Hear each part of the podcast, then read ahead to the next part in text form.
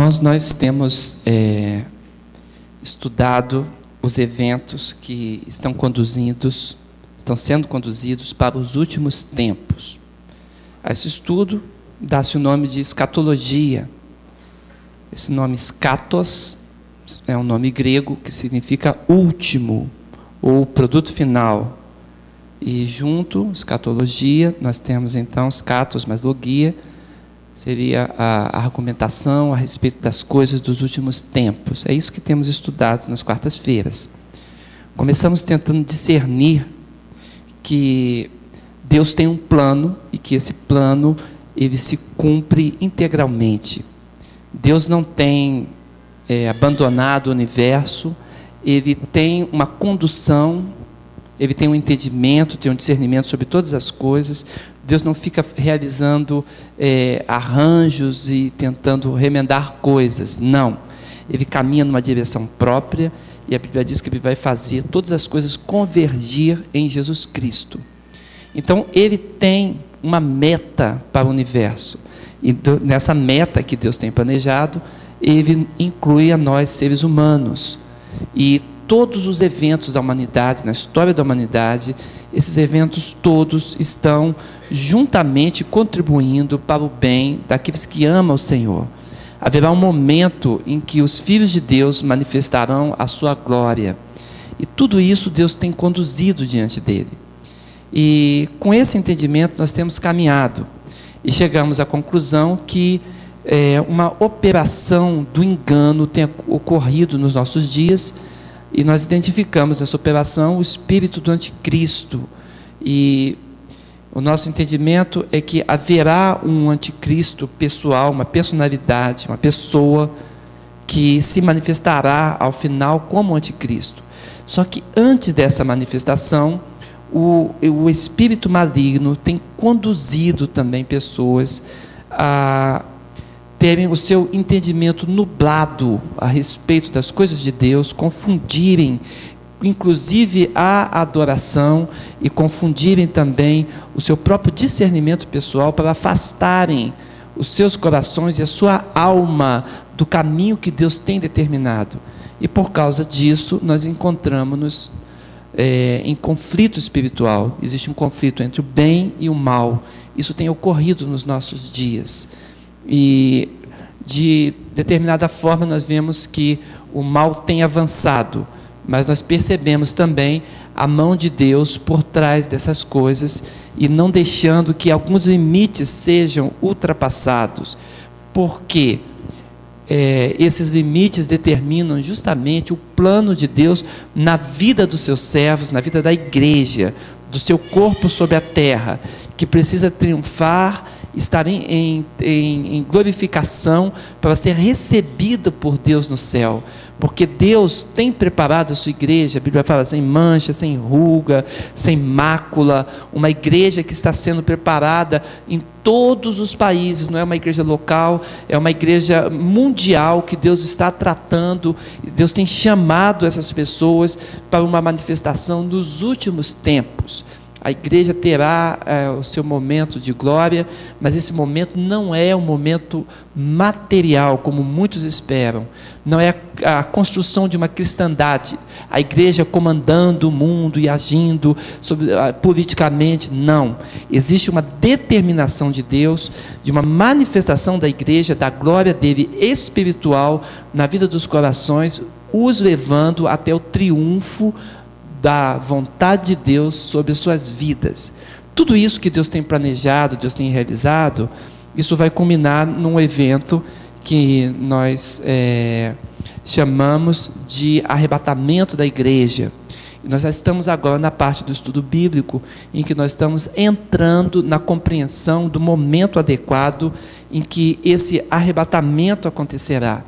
Então, existem alguns sinais, nós estamos contemplando esses sinais, para que nós possamos estar assim muito seguros do que a Bíblia diz e não ultrapassarmos os limites do que a Bíblia diz.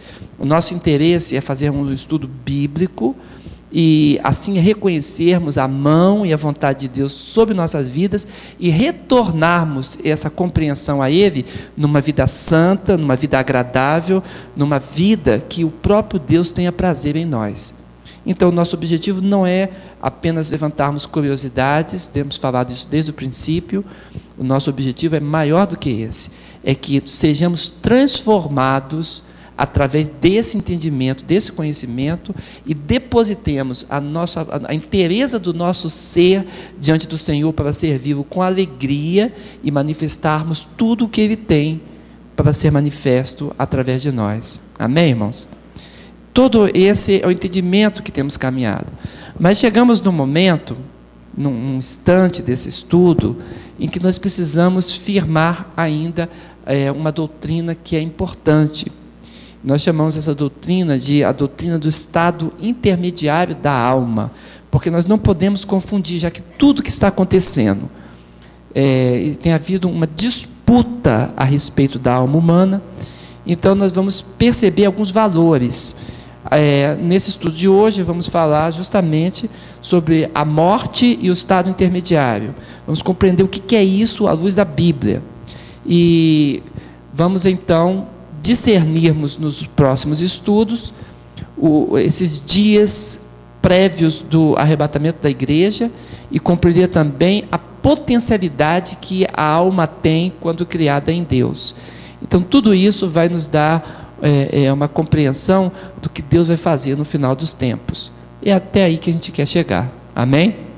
Estamos orando, pedindo misericórdia a Deus e estamos seguindo com muita calma. Amém? Bem, vamos então é, observar que esse estado intermediário da alma é algo que, que, que interfere em nós. Eu botei esse, esse desenho simples aí, um clipart. É, uma pessoa na chuva, caminhando no cemitério com um ramalhete de flores, né?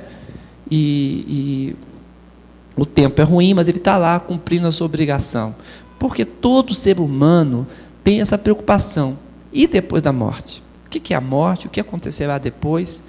Será que, que é, existe algum trânsito entre lá e cá? Como é que a gente pode entender isso? Bem, a Bíblia tem muito a nos dizer.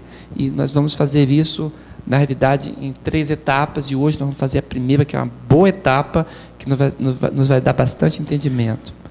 Vamos seguir. Escrevendo sobre a morte, o apóstolo Paulo fala em 1 Tessalonicenses 4. Ele fala no versículo 13 e no versículo 18. E o que, que ele diz? Nós não devemos nos entristecer como aqueles que não têm esperança quem não tem esperança em Deus tem tristeza quanto à morte, porque não sabe o que vai acontecer depois. Então não tem segurança de entrar no reino de Deus. Eu tive uma experiência quando eu era adolescente que marcou assim como testemunho na minha vida. Foi um acidente, eu me machuquei, bati cabeça, fiquei inconsciente e fui para um, um, hospital. Eu falei aqui para vocês já da bicicleta que eu tive o um acidente, né? E eu fiquei em estado inconsciente. E o médico que estava lá, os enfermeiros, brincavam comigo depois, perguntavam: Você é crente? Falei: Sim, sou crente. Por que, que vocês perguntam? Falei, Porque você estava inconsciente, teve um momento que você ficou delirando. E no seu delírio você dizia bem assim: Deus, me permite ficar consciente no momento da morte, porque quando o anjo da morte aparecer, e aí o médico riu muito com a expressão anjo da morte, Assim, quando o anjo da morte aparecer, eu quero dar uma gargalhada e dizer para ele: Por Jesus eu te venci. Aí ele pegou, escreveu o papelzinho né, e falou, ele falou assim: Ficou estranho, mas ficou bonito.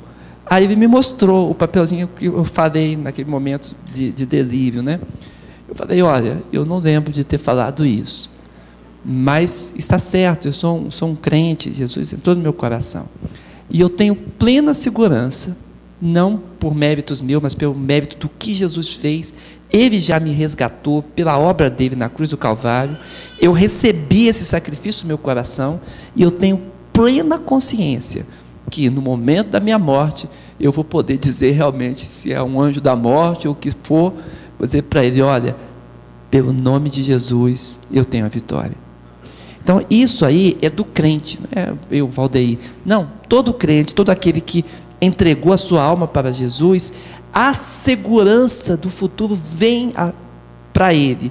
E não existe empecilhos. Foi assim que os cristãos enfrentaram é, é, com muita resignação durante a época de, de, de, martírios, de lutas, né? de perseguições, de fogueiras e de covas de, de leões. Todos enfrentavam com, com muita resignação, sabendo que a segurança do amanhã isso é algo que Deus não pode arrancar do nosso, ninguém pode arrancar do nosso coração, porque Deus já deu, amém?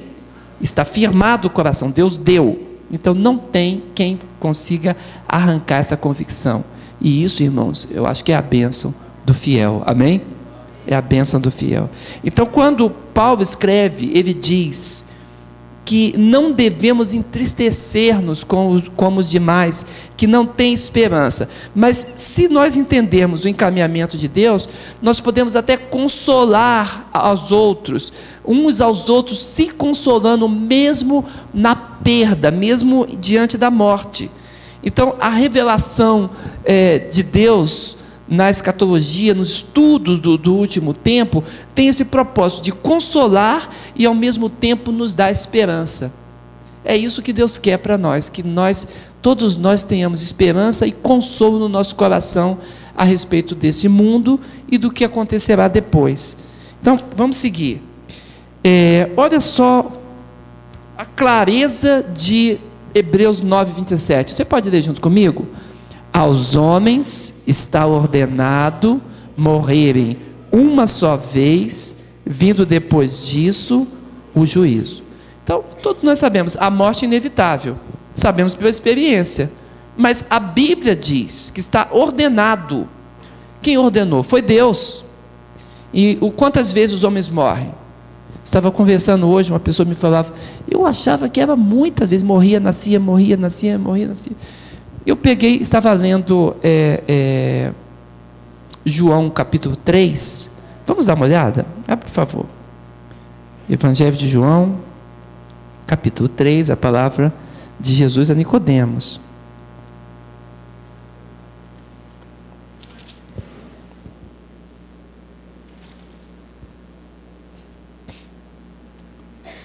João capítulo 3 é, é a palavra de Jesus com Nicodemos. Nicodemos o procura.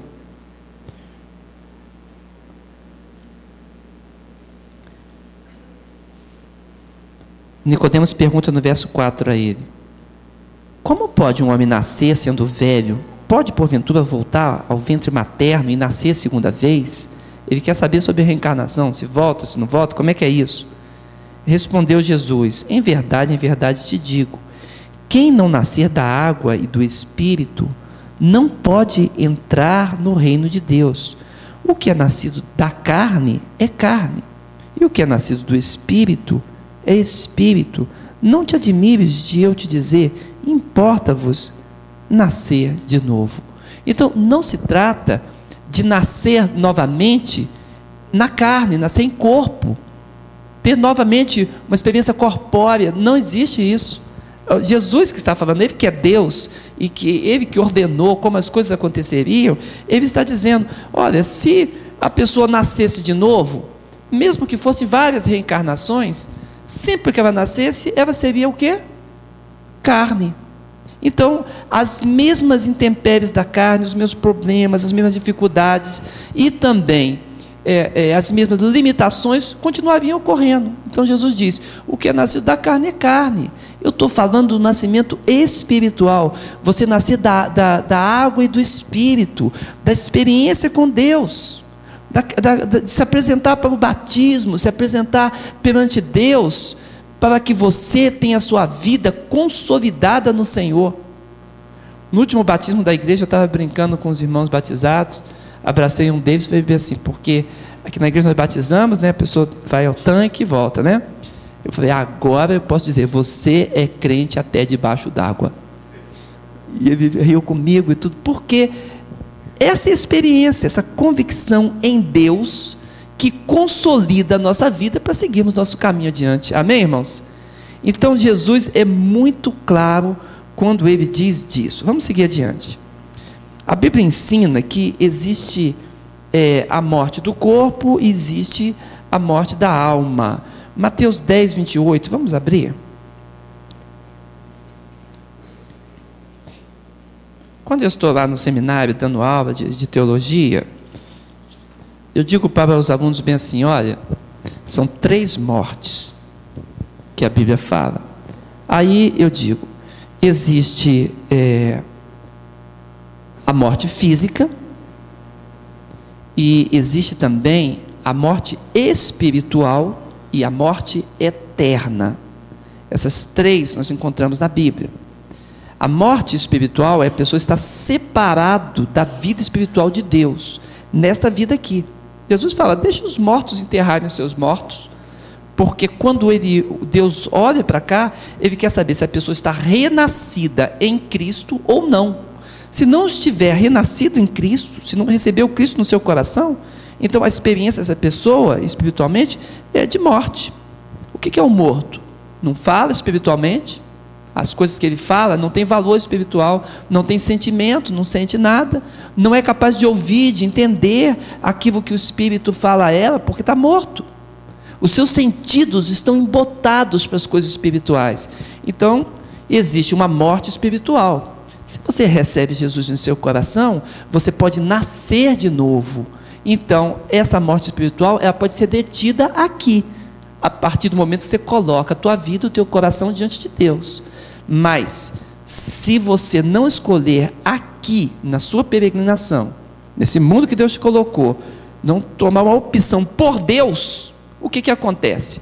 Vem a morte física, está ordenada aos homens morrerem. Depois da morte física vem o que? Nós acabamos de ler: o, o juízo. Então Deus vai avaliar o que nós fizemos através do nosso corpo, da vida, que é o maior dom precioso que Deus deu foi a vida. Então, através dessa vida que Ele colocou em você, a experiência, o tempo, todos os seus sentimentos, tudo isso será avaliado diante de Deus. Então, se estiver em falta perante Deus, aí vem a morte eterna. É por isso que eu estou falando aqui, morte física e a perdição que vem depois disso. 10, 28 diz bem assim: Palavra de Jesus: Não temais os que matam o corpo e não podem matar a alma. Temei antes aquele que pode fazer perecer no inferno tanto a alma como o corpo. Quem é que pode fazer isso? Somente Deus. Só Ele que pode julgar. Não é verdade? Então, o nosso temor não é devido ao bandido, a não. O nosso temor é devido somente a Deus. A Ele, Jesus falou, deveis temer. Bem, em Eclesiastes 12, 7, a Bíblia fala é, da morte como a separação da alma e do espírito. E o pó volte para onde? Para o pó da onde veio. Não fomos criados do pó? E o espírito volte para onde?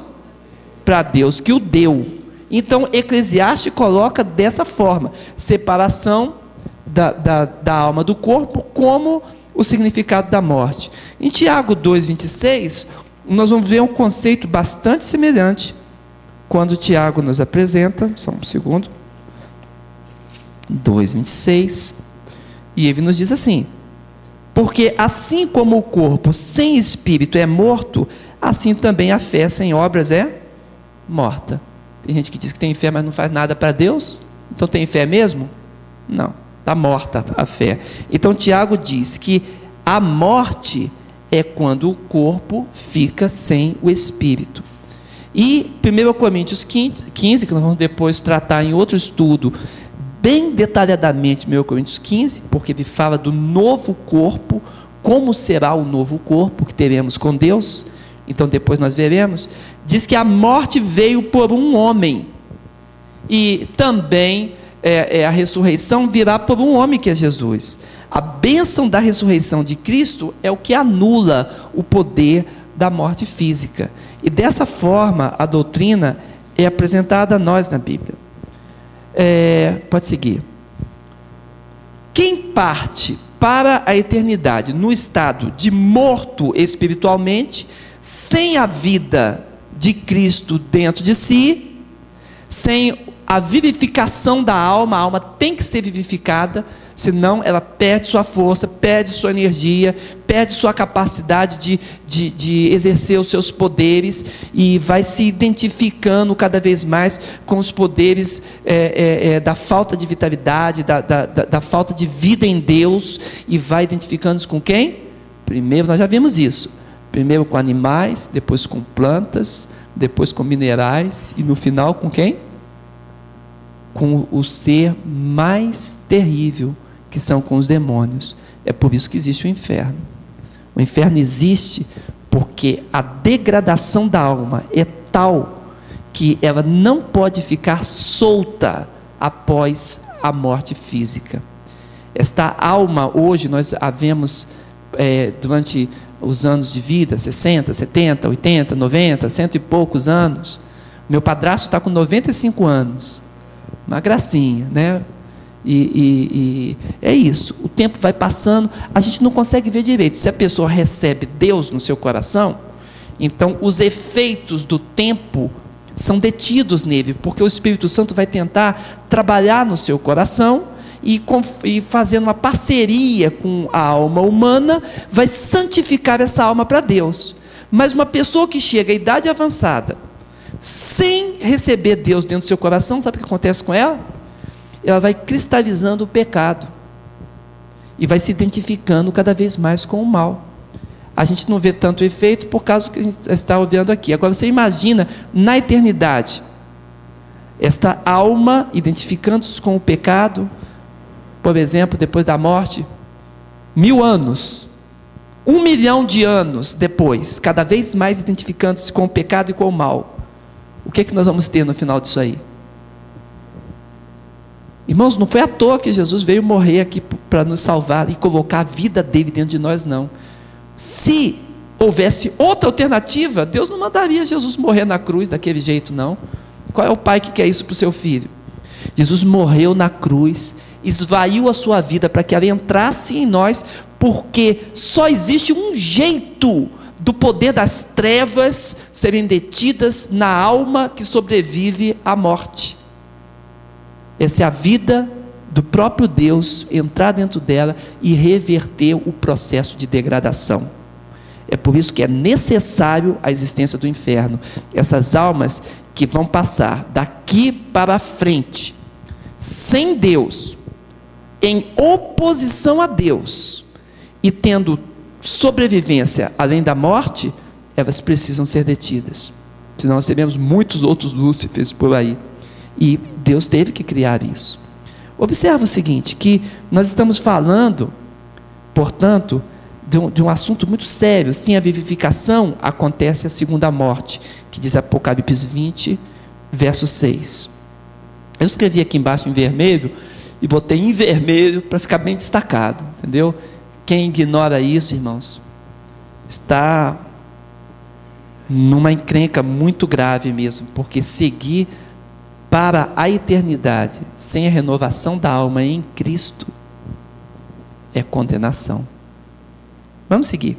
Após a morte física, segue o que? A concretização da escolha que a pessoa fez em vida.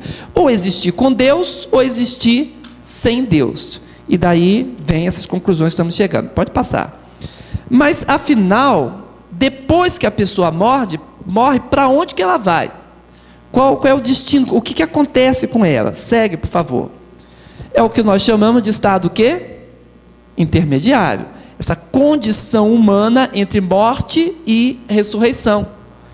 Então é só um jeito da gente chamar a coisa, porque eu tenho a morte e depois tenho a doutrina da ressurreição, que nós vamos ver depois na escatologia cósmica.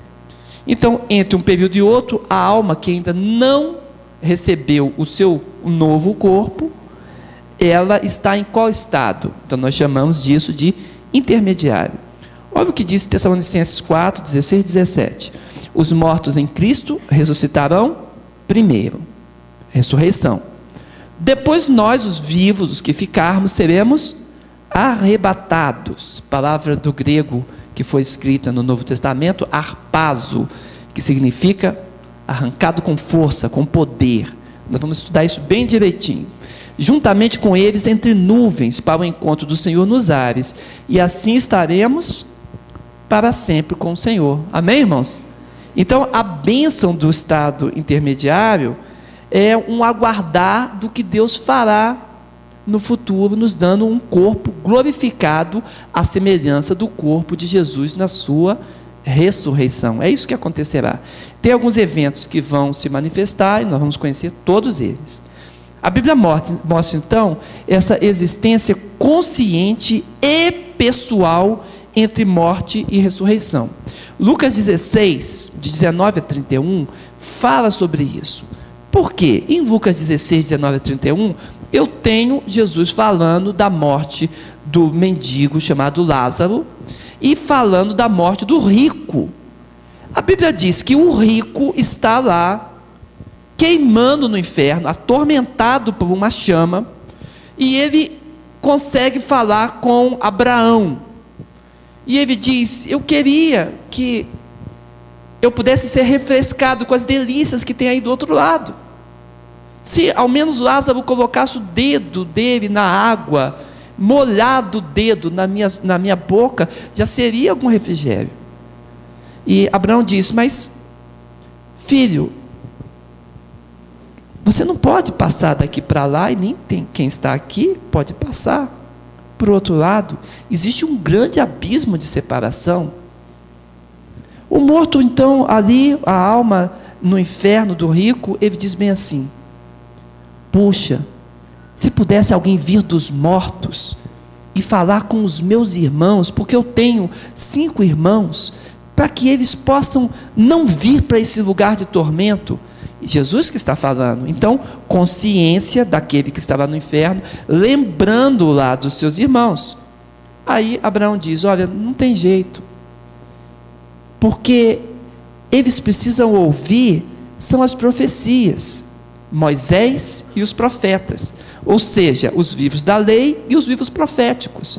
Eles precisam receber é a palavra de Deus, porque se eles não ouvem a Bíblia, a palavra de Deus, tão pouco ouviriam, mesmo que alguém viesse dos mortos falar com eles. E essa é o discernimento da Bíblia a respeito é, é, é, do estado intermediário daqueles que estão ali sofrendo. Então não existe é, jeito de passar, jeito de pular, não existe. É isso que a Bíblia diz. Eu era ainda criança, tinha uma musiquinha que a gente cantava. Eu não sei quem inventou a música, mas tinha. Dizia bem assim: Se você no céu conseguir entrar, faça um buraquinho para eu também passar. E vinha o resto da música. Eu depois chamei essa música de Teologia do Buraquinho. Entendeu? Porque, irmãos, não tem jeito de passar. O que Abraão fala é assim: ó, tem um abismo separando, não tem como passar. Se entra no céu através de entregar a vida para Jesus, amém? É simples assim. Entregar a vida a Jesus, confessar Jesus Cristo como seu Senhor absoluto, ninguém antes dele. Se você colocar assim, ele garante que a vida dele entra em você e é esta vida que te leva para o céu. Bem, após a morte física, todos vão para o Hades ou o além. Essa palavra Hades é uma palavra grega, significa é, é, o além-túmulo. Lá no hebraico, nós temos a, a palavra Sheol. O Sheol e o Hades é o mesmo lugar, está apenas é, usando a palavra hebraica Sheol, ou muito usado na igreja, né? e outra Hades, porque o Antigo Testamento foi escrito em hebraico e o Novo em grego. Mas para nós, a melhor tradução para nós seria dizer o além. É isso que a Bíblia está querendo dizer. Lá, após a morte, a morte física, estando lá, os justos, eles vão ficar sem consciência, vão ficar quietinhos lá, mortos, parados. Será que é isso que vai acontecer? Vamos ver, irmãos, Mateus 22, 32.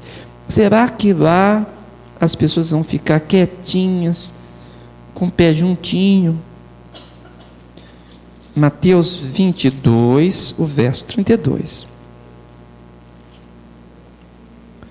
Olha só o que, que diz a palavra de Deus. Jesus está respondendo a respeito da ressurreição dos mortos. No verso 31 ele diz isso. Você não tem lido o que a Bíblia fala a respeito da ressurreição dos mortos? Aí ele cita aqui ele fala: Eu sou o Deus de Abraão, o Deus de Isaac e o Deus de Jacó. Deus disse isso. Aí ele fala bem assim: Ele não é Deus de mortos, e sim de vivos. Então, ele está dizendo que Abraão, Isaac e Jacó, que eram pessoas do passado, tinham morrido, não estavam no estado de morte. Eles estavam como? Vivos. Qual é o estado que eles estarão? Justos. Vivos, vivos com o Senhor. Se você pegar esse texto lá de, de Lucas 16 e perceber que Lázaro está lá no lugar de delícia, tranquilo e sossegado, junto com Abraão. E aqui a Bíblia fala: Deus não é Deus de mortos. Abraão, Isaac Jacó estão vivos. Então, o estado não é um estado de dormência, como diz alguns, não é um estado de inconsciência, é um estado de gozo, de alegria, de felicidade diante do Senhor. João 11, verso 25 e 26, vai nos dizer também alguma coisa. João 11, 25 e 26. Disse-lhe Jesus: Eu sou a ressurreição e a vida. Quem crê em mim, ainda que morra, viverá. E todo o que vive e crê em mim não morrerá eternamente. Creis isto? Olha que coisa linda! Então Jesus está garantindo que Ele mesmo é a ressurreição e a vida. Então ele diz: as pessoas não ficarão mortas depois de fechar o olho para essa vida. Não. Na verdade, as pessoas ali estavam mais acordadas do que nunca. Pode seguir. Jesus é taxativo, então, quanto a esse estado intermediário. Né? Aconteceu que o mendigo morreu, foi levado pelos anjos para o seio de Abraão. Então, eu posso dizer aqui que há uma glória a ser revelada. O apóstolo Paulo fala disso? Fala. Romanos capítulo 8, verso 18 e 19. Ele diz assim: Porque para mim tenho por certo que os sofrimentos do tempo presente não podem ser comparados com a glória a ser revelada em nós. Que coisa linda, né, irmãos? Não pode a ardente expectativa da criação aguarda a revelação dos filhos de Deus. Então haverá um momento em que os filhos de Deus, que têm compromisso com Deus, que nasceu de Deus, que foi vivificado em Deus, vão se manifestar. E esta glória, que nós nem sabemos o tanto que será, um dia ela se revelará. Amém? Nenhum salvo, portanto, ficará longe de Jesus por período algum após a sua morte. Amém? João 14, 1. Não se turbe o vosso coração, credes em Deus, crede também em mim. Na casa de meu pai há muitas moradas.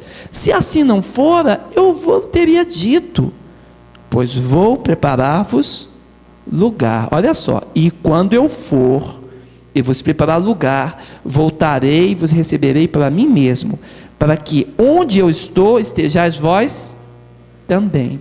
Tá claro, irmãos?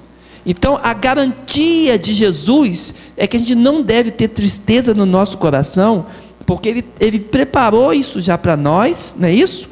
E onde Ele está, nós vamos estar também. Então, onde é que o, o salvo vai estar após a morte? Qual é a resposta?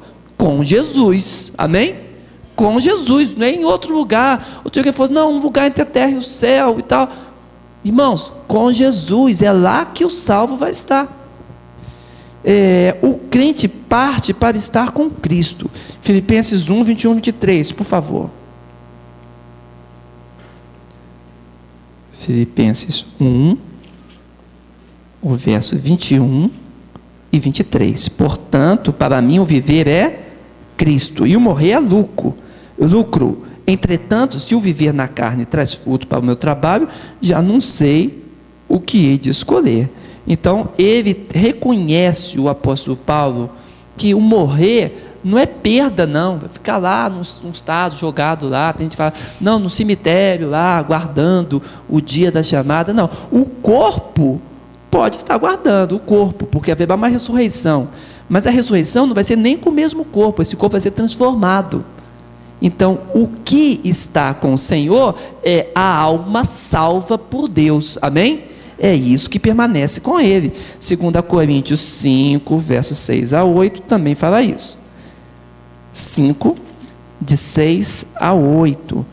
Ora, foi o próprio Deus quem nos preparou para isso, outorgando-nos o penhor do Espírito. Temos, portanto, sempre bom ânimo, sabendo que, enquanto no corpo estamos ausentes do Senhor, visto que andamos por fé e não e não pelo que vemos. Entretanto, estamos em plena confiança, preferindo deixar o corpo e habitar com o Senhor. Agora presta atenção. Deus nos deu como garantia de que nós vamos estar com Ele, o Espírito Santo como penhor. Ou seja, Ele penhorou o Espírito Santo.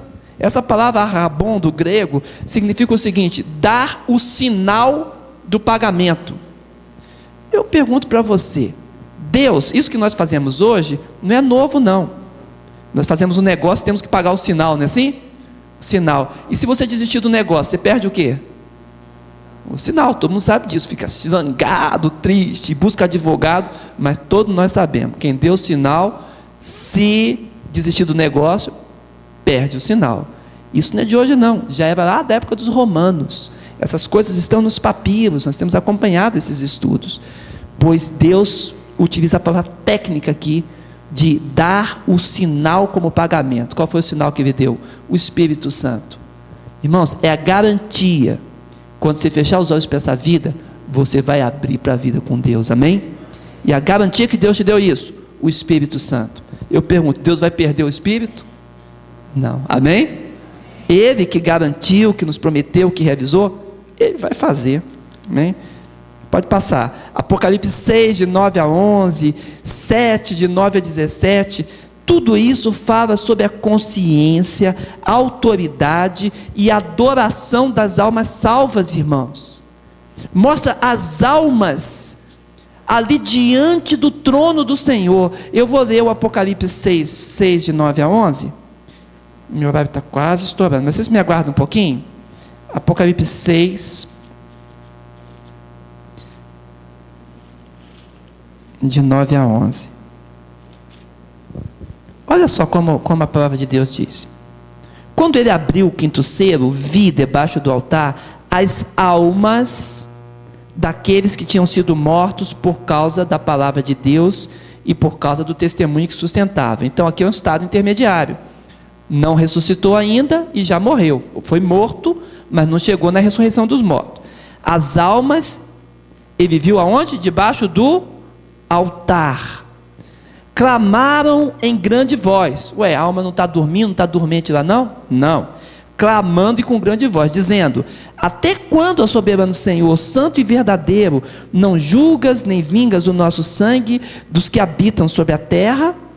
Então a cada um deles foi dada uma vestidura branca, e, e lhes disseram: repousassem ainda por um pouco, até que também se completasse o número dos seus conservos e seus irmãos que iam ser mortos, como igualmente eles foram.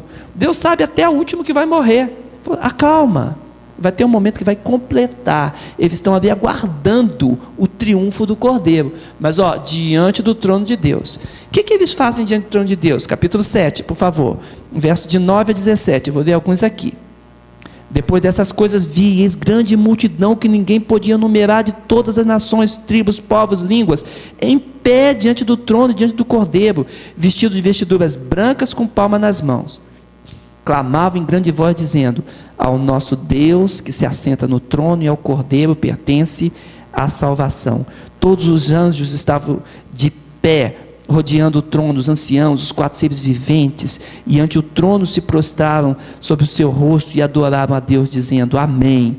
O louvor e a glória, a sabedoria, as ações de graça, a honra, o poder e a força sejam ao nosso Deus pelos séculos dos séculos. Amém.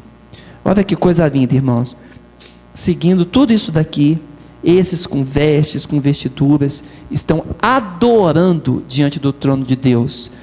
Verso 13: Um dos anciões tomou a palavra dizendo: Estes que se vestem de vestiduras brancas, quem são? De onde vieram? Pergunta para João apóstolo.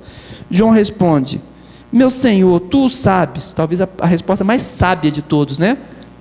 Tu sabes, não ficou tentando inventar moda.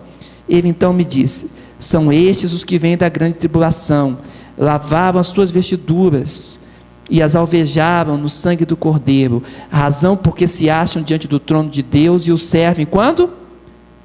De dia e de noite no seu santuário. E vai seguindo o texto. Então, estes que se apresentam com esse clamor, estes estão diante do trono, serve a Deus de dia e de noite. Amém, irmãos? Este é o estado das almas salvas. Eu vou concluir, portanto. Podemos concluir, depois da morte física, o crente imediatamente vai para onde Jesus está. Seu estado é de plena consciência. Estão mais acordados e mais vivos do que nunca. Amém? O estado dos justos é de gozo inefável. Esse estado no paraíso não é o final, porque ainda falta a grande ressurreição o corpo em glória. O estado dos injustos no além-túmulo é de sofrimento e consciência, já vimos o texto. De separação, eis o abismo. Quem morre em injustiça tem o castigo. É isso que a Bíblia apresenta. E por último, o que, que cabe a nós, sabendo disso, como estamos falando, nós não estamos aqui atrás de curiosidade, estamos atrás de doutrina da Bíblia, amém? Cabe ao crente se alegrar com as bênçãos da salvação em Cristo, amém? Procurar servir com todo amor e gratidão. Também lhe cabe evangelizar os perdidos, visto estavam correndo grande perigo, irmãos. Grande perigo partir desta vida para o além, sem segurança da ressurreição em Cristo Jesus. Amém? Eu sei que você tem aqui um monte de pergunta, né? Quando chegar no dia das perguntas, você faz todas. Amém? Vamos orar, portanto. Senhor Deus, muito obrigado, Pai. Obrigado porque o Senhor nos dá a oportunidade de abrirmos a Bíblia com liberdade e vermos o que nela está escrito a respeito das tuas doutrinas e da tua vontade. Continua a falar conosco, Senhor. Queremos caminhar contigo. É o que clamamos no nome de Jesus. Amém. Amém, igreja?